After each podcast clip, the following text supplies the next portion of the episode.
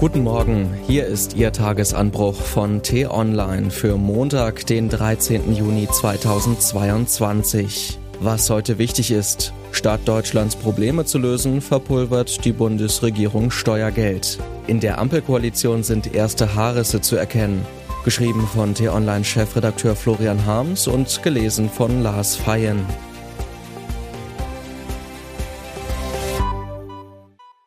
Das Ampelbündnis bekommt erste kleine Risse. Es sind bislang nur Haarrisse, aber wer nah genug dran ist, sieht sie. Anders als frühere Bundesregierungen hatten sich SPD, Grüne und FDP geschworen, öffentlich nicht übereinander herzuziehen. Kanzler Olaf Scholz von der SPD hat seine Minister zu einem strikten Kodex verpflichtet. Hinter geschlossener Tür am Kabinettstisch darf jeder seine Kritik am anderen äußern, aber vor der Tür halten alle zusammen.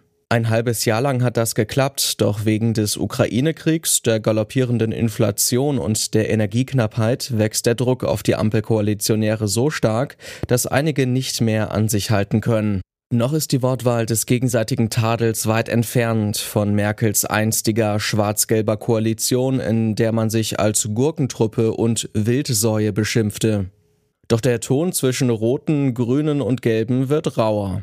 FDP-Finanzminister Christian Lindner rüffelte erst SPD-Sozialminister Hubertus Heil, dessen Klimageldvorschlag er noch nicht richtig durchdacht findet. Dann bemängelte er die Tierwohlplakette von grünen Landwirtschaftsminister Cem Özdemir. Auch an anderer Stelle sind die Haarrisse in der Koalition zu erkennen. Der Kanzler verwehrt FDP-Mann Volker Wissing, der sich Bundesminister für Digitales und Verkehr nennt, die alleinige Zuständigkeit für den Digitalbereich.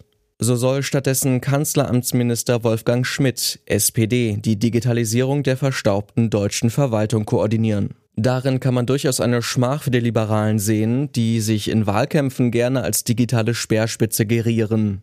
Sogar der grüne Überflieger Robert Habeck bekommt Gegenwind. Das Medienecho auf den verpufften Tankrabatt ist miserabel. Klappt nicht, hilft nicht, bringt nichts.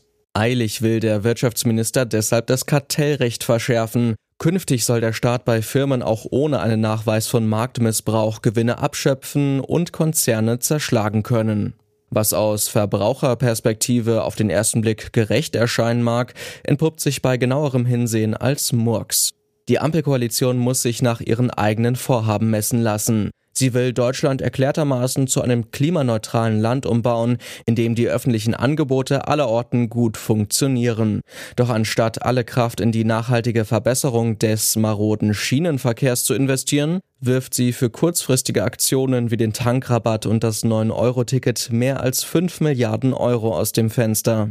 Nun ärgern sich die Minister Habeck und Lindner darüber, dass geschieht, was vorher bereits prognostiziert worden ist. Nichts funktioniert so richtig. Mit verantwortungsbewusstem Regierungshandeln hat das wenig zu tun.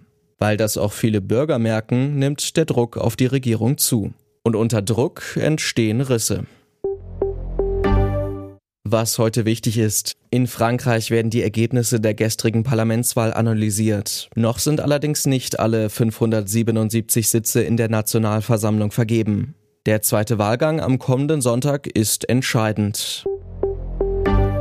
Das britische Parlament diskutiert über den umstrittenen Gesetzesentwurf zur Brexit-Regelung für Nordirland. Die Regierung von Premier Boris Johnson will das Nordirland-Protokoll ändern, das sie mit der Europäischen Union abgeschlossen hat. Sollte London das Protokoll tatsächlich einseitig aufheben, droht ein Handelskrieg mit der EU. Kanzler Scholz trifft sich mit den ostdeutschen Ministerpräsidenten. Es geht darum, wie die Bundesländer trotz der Energieprobleme angemessen versorgt und gefördert werden können. Bundespräsident Frank-Walter Steinmeier reist noch weiter gen Osten. Es geht nach Singapur und Indonesien. Das war der T-Online-Tagesanbruch, produziert vom Podcast Radio Detektor FM. Immer um kurz nach sechs zum Start in den Tag, auch am Wochenende. Den Tagesanbruch zum Hören gibt's auch in der Podcast-App Ihrer Wahl, kostenlos zum Abonnieren.